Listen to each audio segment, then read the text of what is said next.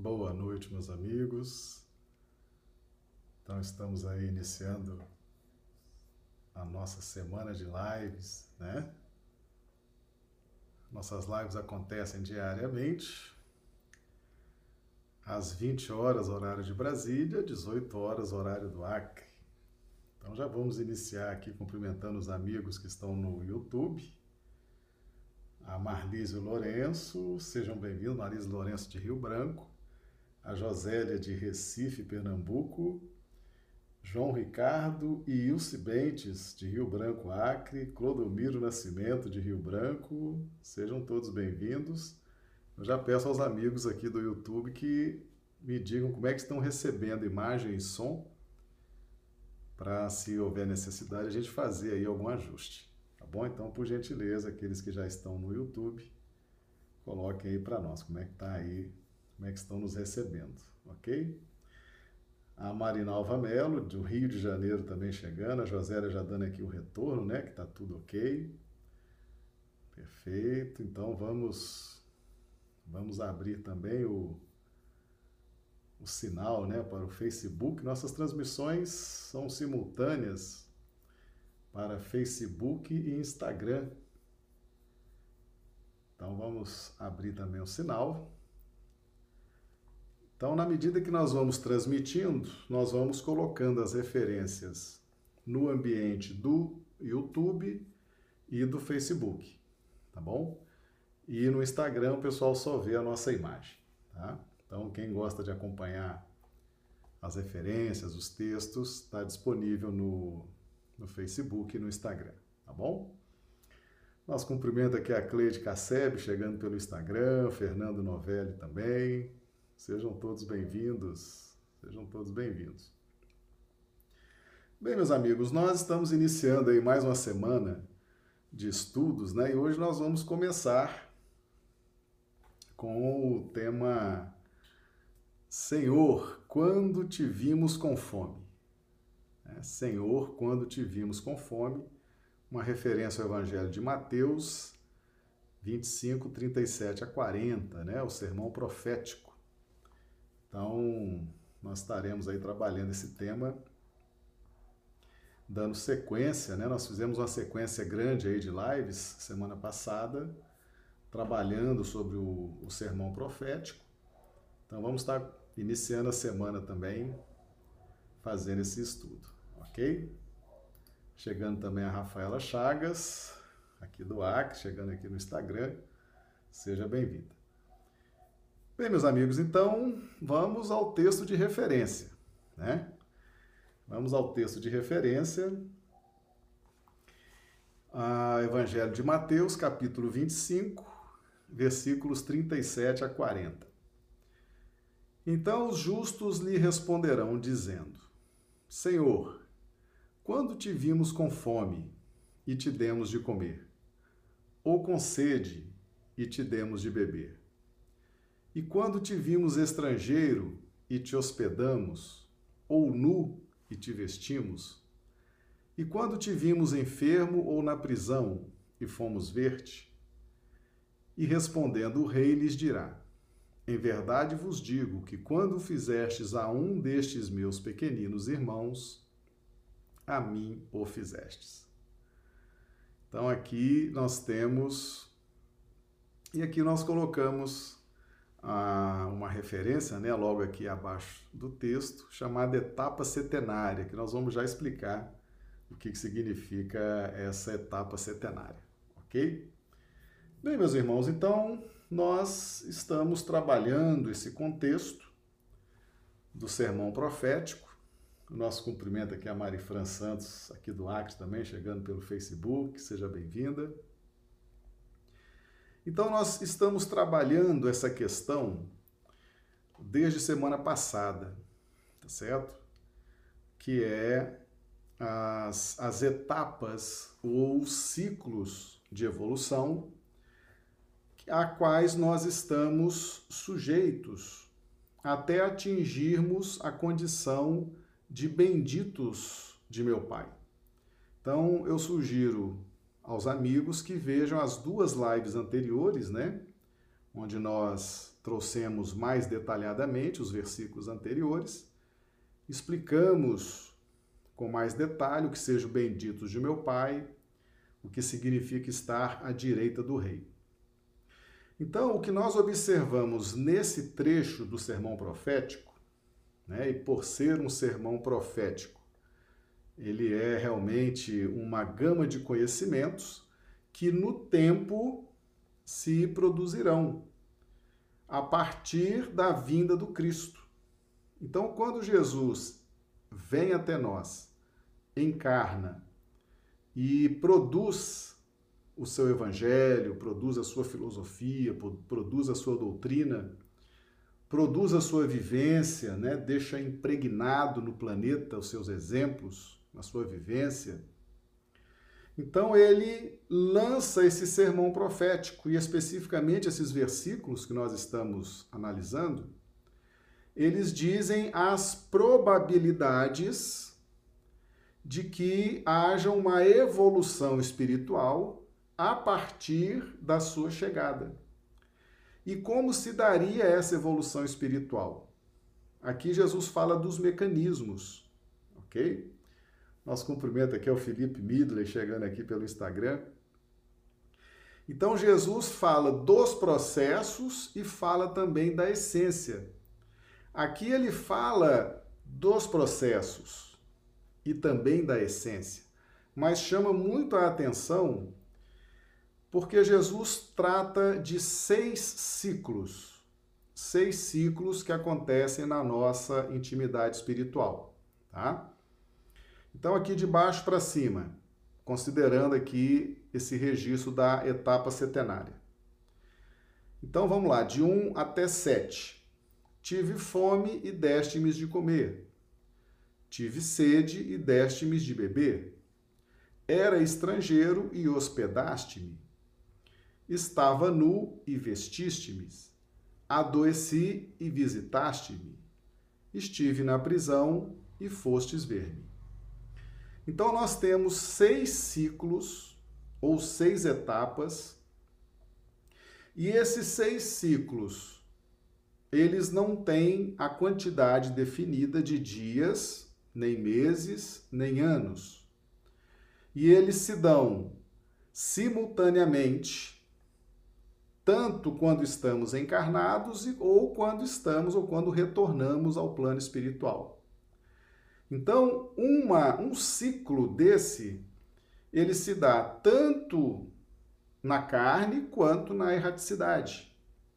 Nós vamos para o plano espiritual, nos nutrimos de novos conhecimentos, estamos na carne, estamos lutando, estamos em busca de conhecimento. Especificamente, o item 2, né? Tive sede, deste-me de beber.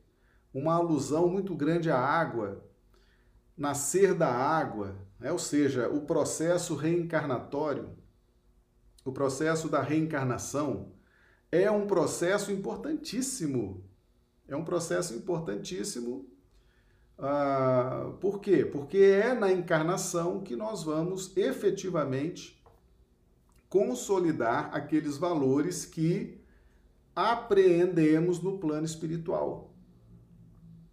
Então, na medida em que nós vamos reencarnando sem temor, vamos nos focando com determinação, com seriedade, com interesse legítimo na nossa evolução espiritual, nós vamos então aprimorando as nossas possibilidades evolutivas.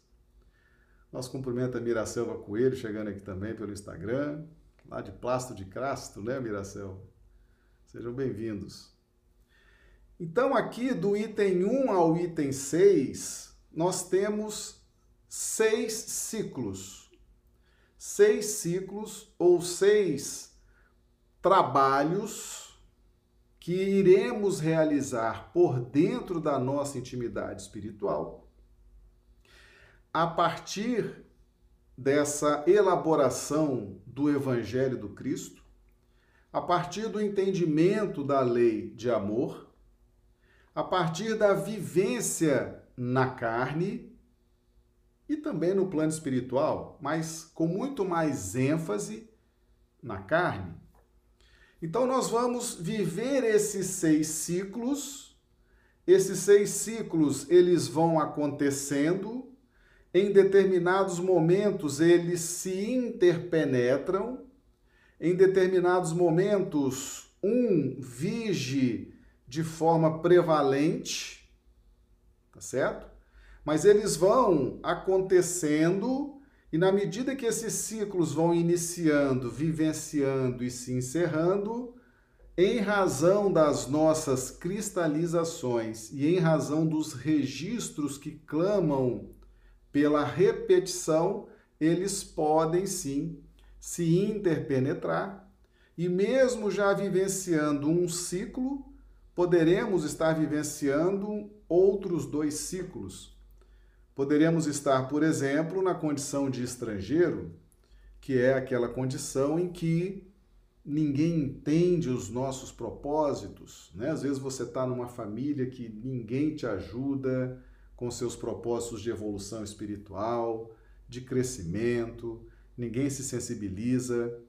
E poderemos também, ao mesmo tempo em que estamos como estrangeiros, poderemos também entrar num processo de prisão ou seja, diante da condição de estrangeiro, já que ninguém me compreende, já que ninguém me orienta, já que ninguém consegue me compreender e me ajudar, eu vou então largar, eu vou então é, vou aderir a esse projeto familiar, a esse projeto de inércia familiar, porque me importa estar bem com a minha família, ou seja, eu entro na prisão das conveniências sociais, né?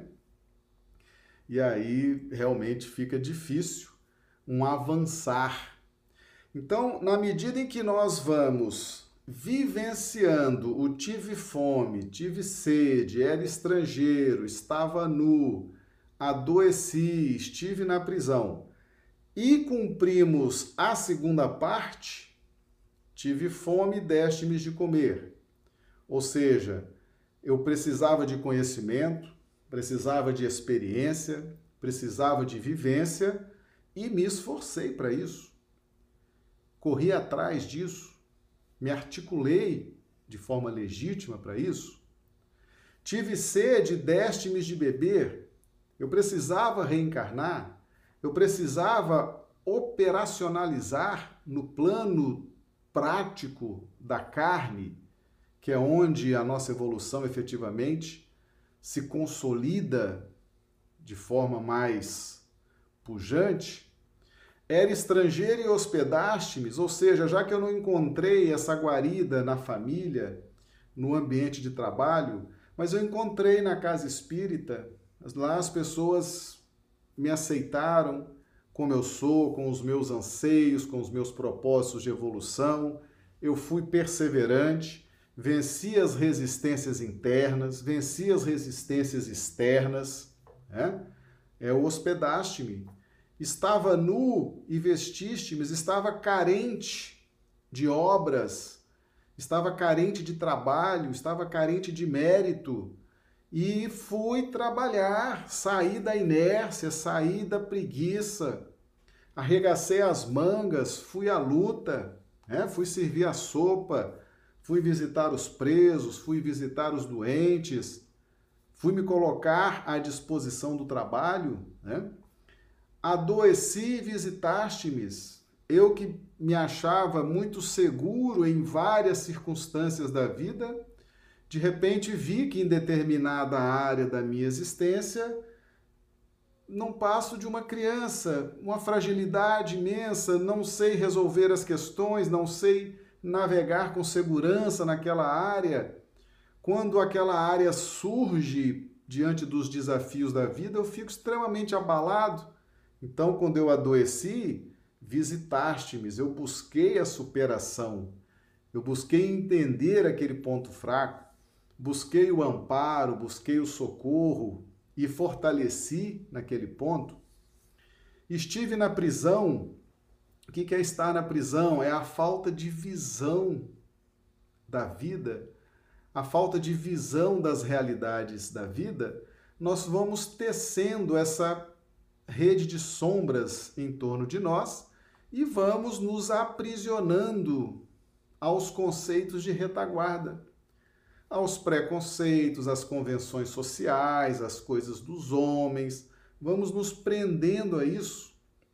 E isso efetivamente nós precisamos para a segunda parte, que é o foste ver-me. O que, que é ver? O ver no Evangelho significa enxergar as realidades espirituais, tá certo? Então, ver o reino, de, o reino dos céus é enxergar as realidades. Ver é diferente de entrar, tá certo? Ver o reino dos céus é diferente de entrar. Então, como eu estava na prisão, como eu tinha tecido para mim esse, esse cárcere de sombras, eu começo a ver, começo a estudar, começo a pesquisar, começo a me integrar numa casa espírita, a estudar o Evangelho, começo a ver uma nova realidade. Então, esses seis ciclos que Jesus se refere no sermão profético, nessa parte né, de, do versículo 30 até o versículo 40, mostra as dinâmicas a que nós estamos sujeitos neste planeta Terra. Este planeta de provas e expiações, em que nós estaremos passando por esse ciclo e vencendo esse ciclo a partir dessas propostas de ação, deste-me de comer, deste-me de beber, hospedaste-me, vestiste-me, visitaste-me, foste ver-me. Então, na medida em que nós estamos vivenciando essas esses ciclos de experiência e de superação, ao adotarmos essas posturas dinâmicas, nós vamos superando esses ciclos. Mas não quer dizer que nós possamos já ter superado um ciclo e estarmos interpenetrando esse ciclo com o ciclo seguinte, conforme nós já dissemos anteriormente, ok? Chegando aqui também a Gersi Mota pelo Instagram, seja bem-vinda. Aliás, vamos dar mais uma volta aqui no YouTube, né? Ver a turma que já chegou. Olha aí, chegando todo mundo.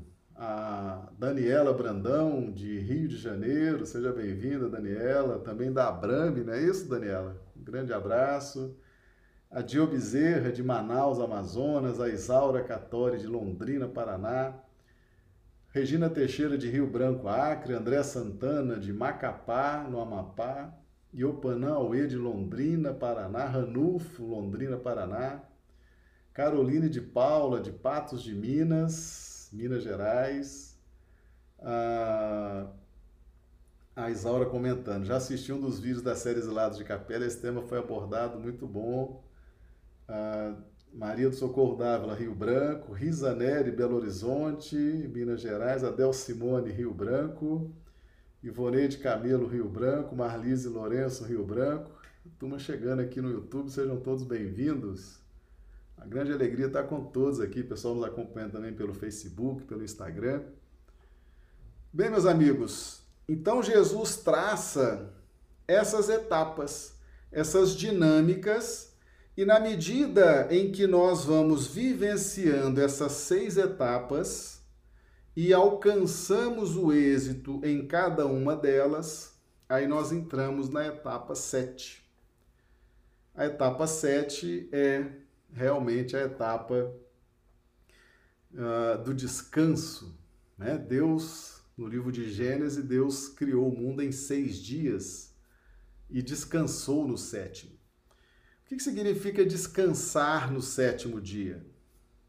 Descansar no sétimo dia significa ter pleno domínio das seis etapas anteriores. É quando nós, mesmo que nós estejamos com essas reminiscências da fome, sede, estrangeiro, nudez, adoeci e prisão, mesmo que haja ali por dentro de nós ainda algum alguma reminiscência, mas nós já sabemos o que fazer. Nós já sabemos isolar, por exemplo, as más tendências, para irmos tratando elas isoladamente. já somos capazes de identificar aquilo que nos prendia a retaguarda e que já, já está superado, mas ainda está ali dentro. Então, nós vamos continuar a fazer esse trabalho de libertação. Então, a fase 7 é a fase de descanso. Descanso é a forma de, de expressar, porque na verdade é o trabalho consciente, é o trabalho tranquilo. A fome, a sede, a prisão já não nos afligem mais, nós já sabemos o que fazer diante dessas dificuldades íntimas, tá certo? Então nós evoluímos nessas etapas setenárias, ok? Como está colocado lá no livro de Gênesis. Nós vamos, e aqui isso não tem é, quantidade de dias, nem meses, nem anos pré-definido. São etapas que vão acontecendo dentro de um contexto de probabilidades, de possibilidades, tá certo? De oportunidades. E nós vamos aproveitando essas circunstâncias e vamos vencendo essas questões que estão por dentro de nós. E quando atingimos o ciclo 7, que é o fechamento das seis etapas anteriores, nós passamos a ter uh, pleno domínio das etapas anteriores.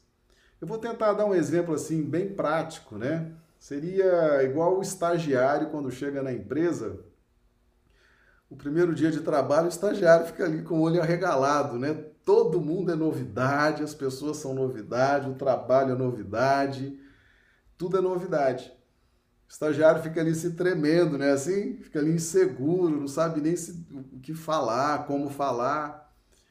Mas depois de um tempo, depois de um tempo ali, estagiando, ah, o estagiário é que vira o dono do pedaço, né? Passa a conhecer tudo, passa a ter um domínio de tudo, passa a saber, passa a orientar. É exatamente isso, fazendo essa, esse, essa metáfora, né? esse paralelo, é exatamente isso que acontece com a gente.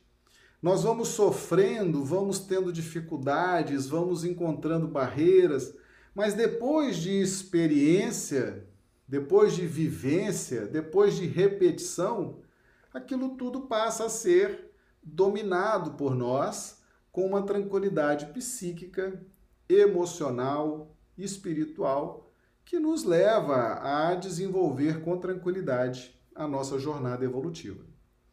Então, nesse contexto de Mateus 25, de 30 até 40, Jesus traça esses ciclos, essas seis etapas e depois a etapa 7, que é os justos, né? Está aqui no versículo 37. Então, os justos lhe responderão: Uh, o que são os justos? Os justos são aqueles que já que alcançaram a etapa 7 por força do mérito diante da lei. É, é, é, o rei, a figura do rei, quando Jesus fala o rei, ele está dizendo os ditames da lei, tá certo? Então, estar à direita do rei é uma questão de justiça, então, na medida em que nós nos esforçamos por uma questão de justiça divina, de ordem, de organização no universo, nós vamos ocupar a direita do rei, tá certo?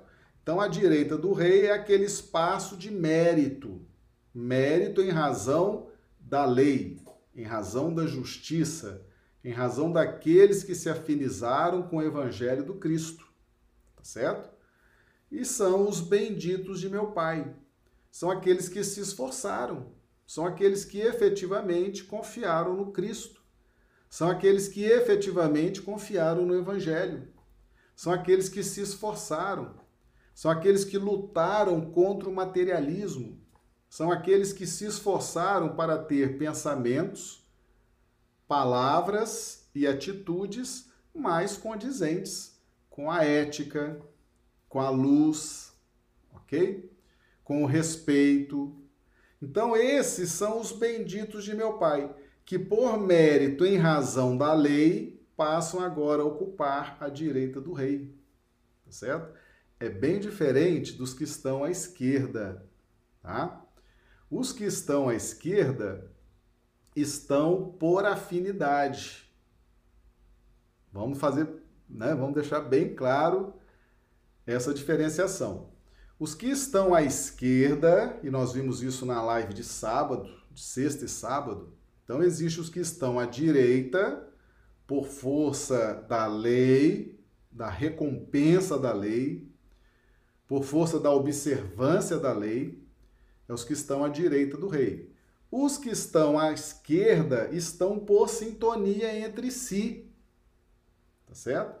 Então, aqueles que são preguiçosos, que são irreverentes, aqueles que são negligentes com a própria evolução espiritual, aqueles que são cruéis, que são odientos, que são exploradores, eles estão à esquerda juntos por afinidade e não por mérito. O mérito é os que estão à direita. E esse mérito decorre da lei de justiça. Tá claro para todo mundo?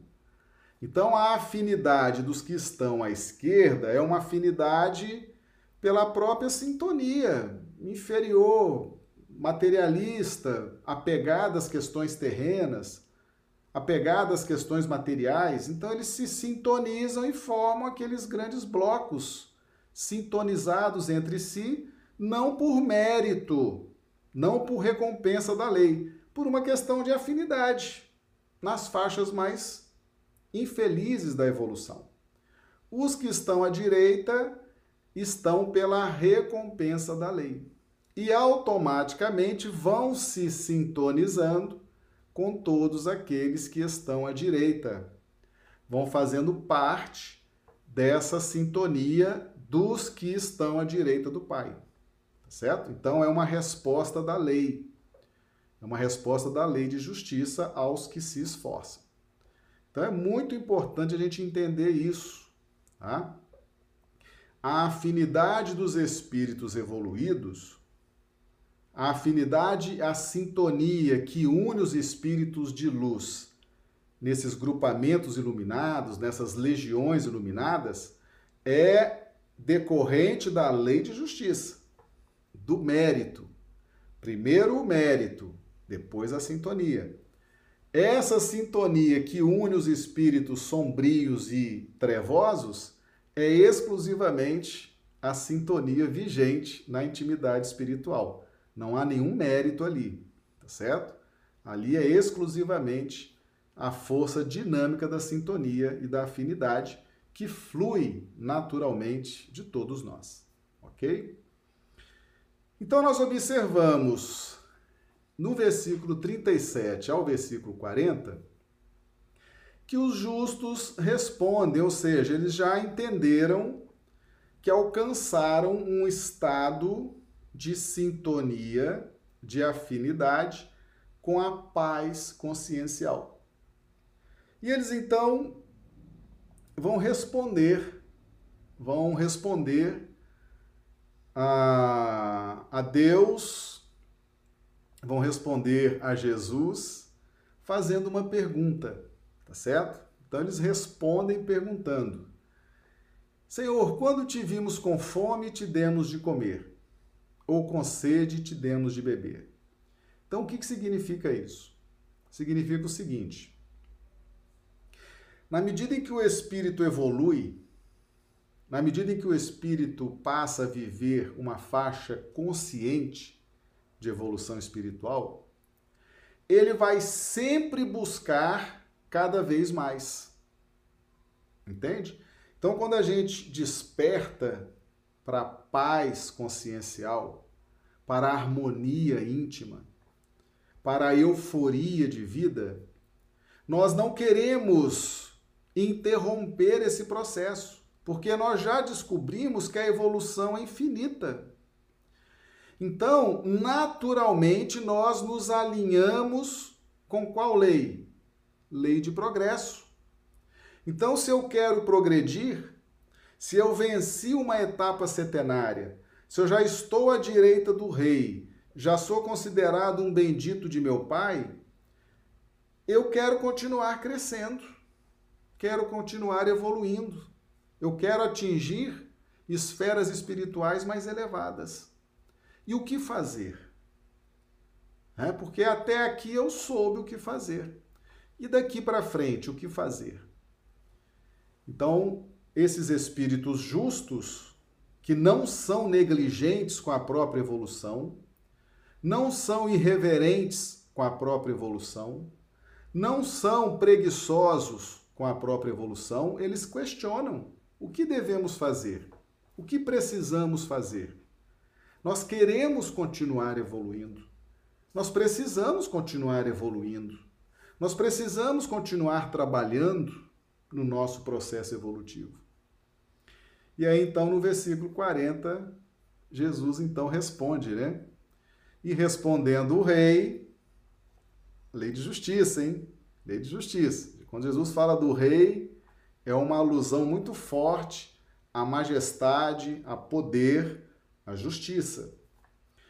E respondendo o rei, lhes dirá: Em verdade vos digo. O que significa em verdade vos digo? A declaração, a revelação da lei divina. Tá? E todas as vezes que vem essa afirmação de Jesus, ela vem seguida de uma postura, de uma conduta, de uma ação, tá certo? Então a lei diz o seguinte: a lei de justiça, a lei divina, a lei diz o seguinte: quando fizestes a um destes meus pequeninos irmãos, a mim o fizestes. Então, quando nós alcançamos a evolução espiritual, a justiça já não passa, ela já não é mais aquele aspecto punitivo, né? Aquele aspecto é, expiatório, aquele aspecto doloroso, né? Então a justiça ela já está ao lado dos espíritos iluminados. É um instrumento do qual eles se servem para evoluir cada vez mais. Porque a lei de justiça, meus amigos, não é só punição, não, não é só expiação, não. É? A lei de justiça é recompensa também. Então, na medida em que os espíritos, que os justos alcançam essa harmonia e essa paz, eles passam a enxergar a lei de justiça como um instrumento de crescimento. Percebe? Então, por isso a resposta de Jesus, né? A pergunta aqui da Miracel. Marcela, essa passagem nos convida ao trabalho no bem, certo? Exatamente, Miracel. Porque veja bem, aqui no versículo 40. Em verdade vos digo que quando fizestes a um, a um, o um é o primeiro número, né? Um é o primeiro número da escala ascendente é o primeiro valor efetivo, né? É, é a unidade, tá certo? Esse, quando fizestes a um destes meus pequeninos irmãos. Quem é o primeiro? Quem é esse um a quem nós devemos fazer todo esse procedimento de ajudar? Quem é o primeiro? Quem é o primeiro nessa escala? Somos nós mesmos, meus amigos. Somos nós mesmos, tá certo? Não existe esse negócio de ajudar o outro sem ajudar a você mesmo. Nós temos que acordar para a evolução consciente, tá certo? A nossa consciência precisa chancelar a caridade que estamos fazendo. Porque a caridade é um processo muito sério ela está ligada à lei de justiça, ela está ligada à lei do amor. Então a primeira a primeira direção da nossa caridade é para nós. O primeiro trabalho é para nós. O primeiro cuidado é para nós. Você vai estar sempre trabalhando para você sempre trabalhando para a sua evolução. trabalhe por você. E é quando Jesus aqui orienta aos justos: continue focado na sua evolução espiritual. Continue focado no seu interesse espiritual. Não seja negligente com a sua evolução espiritual. Por quê?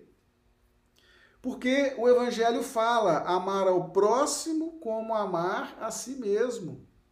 E a cada um será dado segundo as suas obras. A obra mais importante da sua vida é a sua evolução espiritual. Então Jesus fala: quando fizestes a um destes meus pequeninos irmãos, ou seja, venceu a etapa setenária, alcançou a harmonia, a paz, então seja humilde. Você continua pequenino. Continua pequeno. Jesus nos ensinou: quem não receber o reino dos céus como um menino, não conseguirá receber. Nós temos que continuar abertos, receptivos aos ensinamentos, às dinâmicas de evolução, à prática do trabalho incessante então Jesus fala: incorpore em você o senso de pequenino, o senso de humilde, o senso de menino, aquele carente, necessitado. Continue trabalhando por você. Ao fazer esse trabalho por você, a mim o fizestes. Ou seja, você está trabalhando a sua centelha crística, fazendo com que ela desperte fazendo com que ela se transforme num fulcro gerador de vibrações iluminadas. Tá certo? Então, quando fizestes a você, na condição de pequenino, meu irmão, continue se sentindo pequenino, humilde, não perca a humildade. Continue reconhecendo o poder de Deus, continue reconhecendo a necessidade de conhecimento, Continue trabalhando essas questões que ainda estão aí dentro que precisam ser trabalhadas. A evolução é infinita. Você fazendo isso, continuando a dar continuidade a todo esse trabalho que você fez nessa etapa centenária vencida, você vai estar alimentando a sua centelha crística e vai estar formatando o filho do homem vai estar cada vez mais gerando um filho do homem mais iluminado, mais credenciado para a evolução. Então, a primeira preocupação, a primeira preocupação dos justos é o que continuar fazendo para crescer. E aí vem a orientação de Jesus. Continue trabalhando por você. Continue trabalhando pela sua iluminação. Continue trabalhando pela sua evolução espiritual. Como? Agora vem o como, né? Como fazer isso? Eu já sei que é preciso trabalhar para a minha evolução. Eu já sei que eu preciso cuidar da minha evolução, do meu crescimento espiritual. Como fazer isso agora? Aí entra agora o lado externo, né? Como é que nós vamos fazer isso? Cuidando de aquisição de conhecimento, buscando a oportunidade de trabalho, buscando a prece, buscando as meditações e sempre, sempre trabalhando com o próximo. Agora é que entra o próximo, tá certo? Por quê? Porque é no próximo, o próximo é que é o nosso instrumento de trabalho. O que, que adianta você estudar, estudar, estudar, meditar, orar? Você vai ter que colocar aquilo em prática. Como é que você vai pôr aquilo em prática? Para isso que existe o próximo. O próximo é o nosso instrumento de trabalho. Tá certo? Deus criou um mecanismo tão perfeito que para que você cresça, para que você se preocupe com a sua evolução, para que você tenha esse progresso, você tem o próximo. É através do próximo, praticando com o próximo, né, oferecendo ao próximo acolhimento, oferecendo ao próximo conhecimento, oferecendo ao próximo direção, oferecendo ao próximo a caridade nas suas várias modalidades. É através do próximo que você vai produzir em você essa evolução espiritual. Mas a cuidado para não inverter as ordens, hein? Tem muita gente aí fazendo uma caridade inconsciente, tá certo? A Miracel fazendo um comentário aqui. Eu ainda não tinha percebido essa passagem de maneira como explica, isso é bom. Né? Exatamente, Miracel. Então nós temos que ter em mente o seguinte: devemos ter muito cuidado com essa questão do próximo. Você não está trabalhando para os homens, você não está trabalhando para o próximo, você não está trabalhando para ninguém. Você está trabalhando para você. Agora, para que você atinja os objetivos que você precisa, o próximo é um instrumento. Lei de sociedade, lei de interdependência. Os espíritos, se você, por exemplo, vamos fazer aqui uma metáfora. Se você visitar agora o céu, está vazio. mas cadê os espíritos de luz? Estão tudo no umbral. Estão tudo lá nas sombras, ajudando, trabalhando, né? botando em prática aquilo que eles estão aprendendo. Tá certo? Então, o, o próximo, o outro, é um instrumento. É um instrumento para que a gente possa colocar em prática a tolerância, o perdão, a caridade. Tá certo? É através do próximo. E que próximo é esse? O próximo virá até você dentro do contexto de necessidade e circunstância. Tá certo? Por isso que é importante ter equilíbrio no trato com o próximo, né? Então, o próximo dentro do binômio necessidade e circunstância chegará até você. E aí você vai perceber que aquele próximo diante daquela circunstância está ali a merecer o nosso, a, nossa, a nossa atenção, o nosso cuidado, nós possamos colocar em prática uma orientação segura, possamos ajudá-lo, às vezes até materialmente, né, com um alimento, com uma roupa, possamos dar uma direção segura, possa, possamos orientá-lo com conhecimentos seguros. Então, dentro desse contexto de né, necessidade e circunstância. Então, o processo evolutivo, meus amigos, é um trabalho que você faz constantemente por você. Porque existe uma lei de justiça. E se você for negligente com você, se você for irreverente com você, se você for né, desmazelado com você, que mérito tem? Né?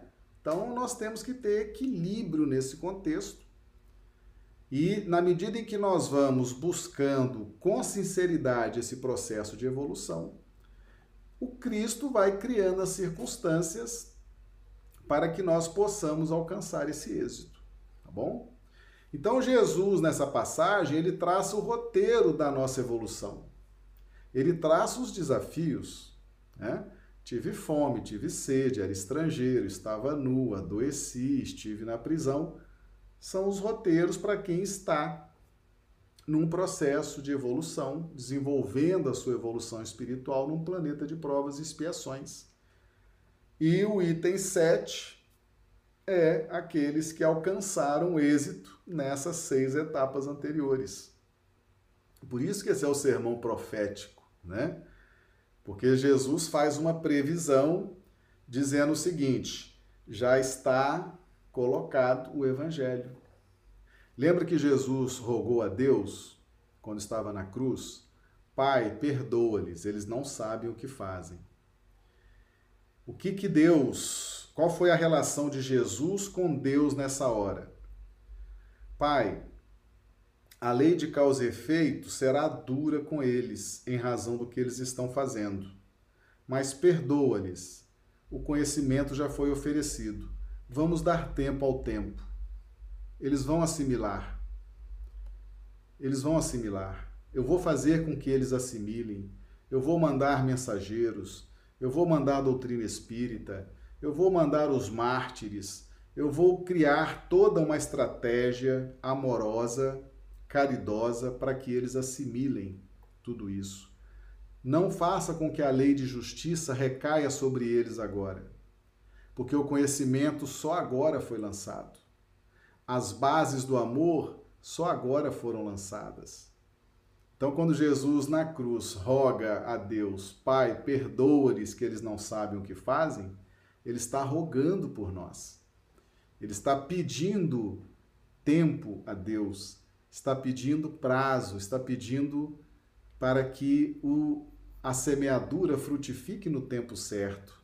E ele, como grande semeador, como grande pastor, iria cuidar de tudo isso. E está aqui no sermão profético, né?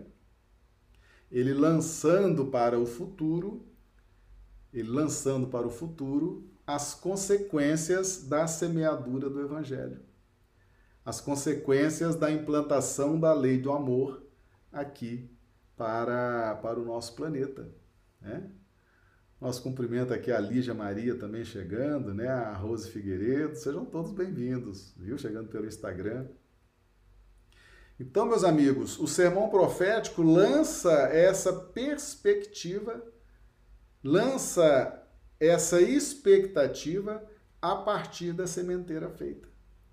E muitos espíritos estão entrando nesse ciclo, já atingiram essa condição de benditos do meu Pai e continuam trabalhando pela própria evolução, e muitos, muitos retornaram e trabalharam na codificação, nos ajudando trazendo mensagens maravilhosas, mensagens esclarecedoras, nos mostrando o caminho, nos mostrando o que, é o deste-me de comer quando tive fome, mostrando o que, é o deste-me de beber quando tive sede, o que, que é o hospedastes-me quando era estrangeiro, o que era vestiste-me quando estava nu, o que era visitastes-me quando adoeci, e o que foste ver-me quando estive na prisão. Então, a doutrina espírita, através das mensagens dos espíritos, vem trazer muitos exemplos, muitos ensinamentos acerca dessas condutas diante das nossas dificuldades íntimas, para nos ensinar, para dar uma direção a nós a partir das luzes do Evangelho, eles se sintonizam com o Evangelho, eles alcançaram essa redenção, são os benditos de meu Pai, estão à direita do Rei e agora vem nos ajudar. Então, nós temos a todo instante nesse planeta espíritos alcançando a condição de benditos de meu Pai, posicionando-se à direita do Rei, por mérito e justiça já estão alcançando a paz consciencial. E esse processo não termina nunca.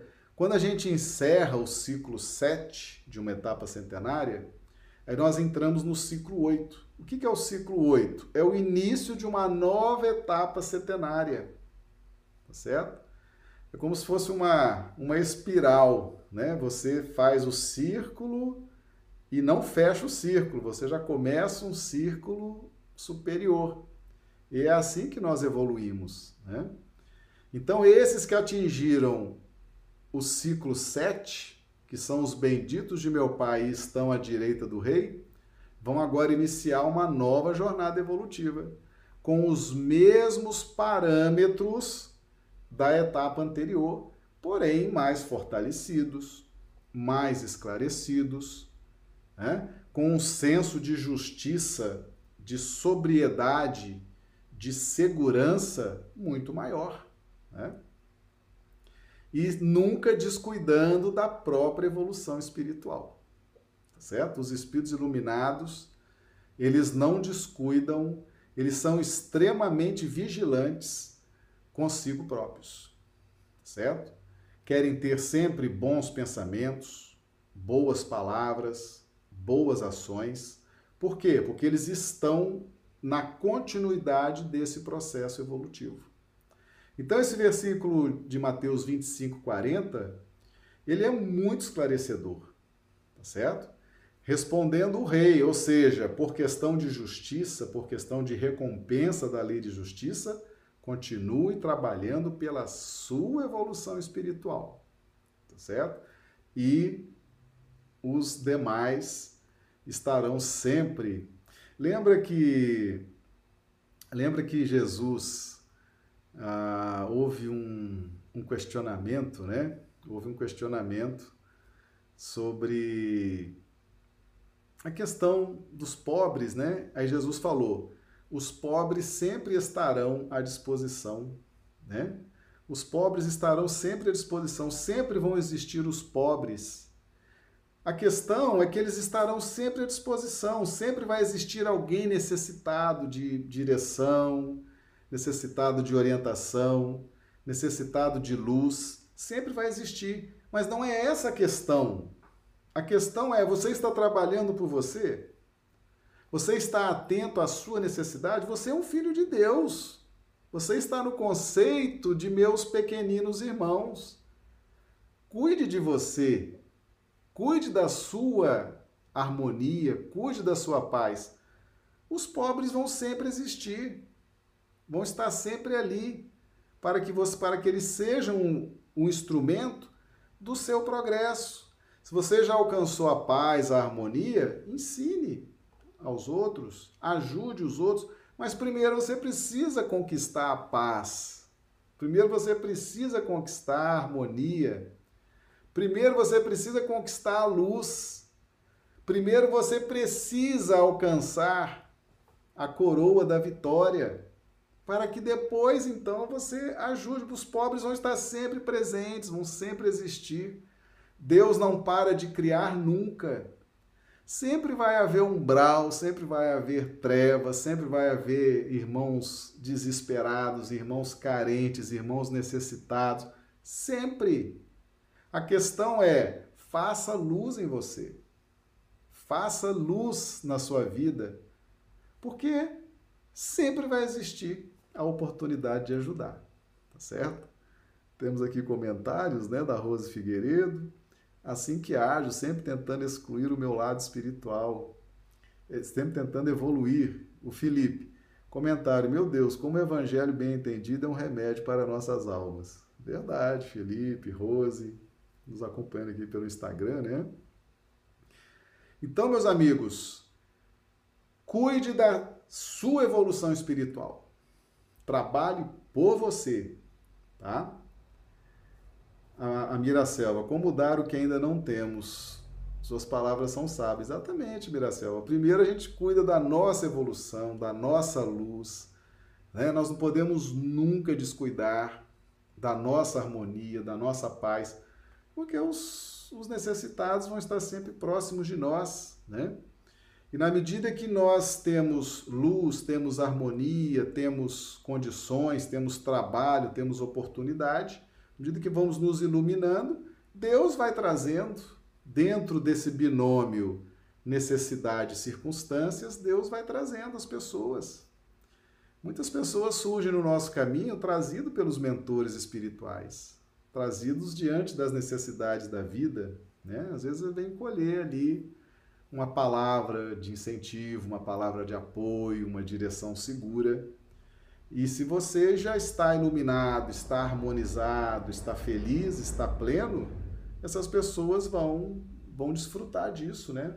Vão ah, colher uma, uma direção segura, né? Vão desfrutar das suas luzes, tá certo? Então esse versículo 40, Mateus 25, 40, é a resposta para as etapas setenárias que vão se sucedendo, ou seja, a evolução é infinita, a evolução continua sempre e nós sempre trabalhando pela nossa iluminação. Se iluminou, pode ter certeza que vai aparecer um monte de gente para você ajudar, tá certo? Mas primeiro se ilumina, ok? Então, meus amigos, tá claro para todo mundo? Né? É o sermão profético. Então, como é o sermão profético, Jesus, depois de lançar as luzes do Evangelho, e rogar ao Pai prazo e tempo para que a sementeira frutifique, né? Pai, perdoa-lhes, eles não sabem o que fazem. Mas já está tudo lançado. Com o tempo eles vão assimilar e não precisarão dos rigores da lei de justiça. Até na cruz, Jesus roga por nós, né? Até na cruz, ele mostra o seu amor, mostra a sua preocupação conosco. E está sempre nos orientando, está sempre presente, está sempre nos ajudando. Muito bem, essa é a nossa live de hoje. Nossa segunda-feira, né? Estamos aí iniciando mais uma semana de lives, né? Elas acontecem diariamente. Uh, horário de Brasília, 20 horas, horário do Acre, 18 horas, de segunda a sábado. Então fica feito o convite aos amigos, né? Quiserem nos acompanhar pelo YouTube, pelo Facebook, pelo Instagram, pelo Spotify, temos um canal também no Spotify. Pessoal que quiser ouvir, né? Depois quiser ouvir aí no carro, ouvir no celular, tem também um canal no Spotify, né? Marcelo Badaró, Espiritismo e Foco. O pessoal pode, pode ouvir também, né? A Rose Figueiredo tem que divulgar, nem sabia. Pois é, Rose. YouTube tem, tem lá, Marcelo Badaró, Espiritismo em Foco. Então nós temos esse, esse canal no YouTube, temos também no Facebook, no Instagram, no Spotify, tá? E vamos aí usando, né? Vamos, vamos desfrutando aí de tudo isso, tá bom? Nós estamos chegando a quase 200 vídeos, né? Já produzidos no canal do YouTube. E se Deus quiser, mesmo agora com esse retorno, né? As coisas estão retornando, a pandemia está aí, né? A pandemia ainda está entre nós. O vírus ainda está entre nós, mas já tem muitas, muitas atividades retornando, né? Mas a nossa ideia é continuar com as lives diárias, tá certo? Continuar com, esse, com essa grade de estudos diariamente, tá bom?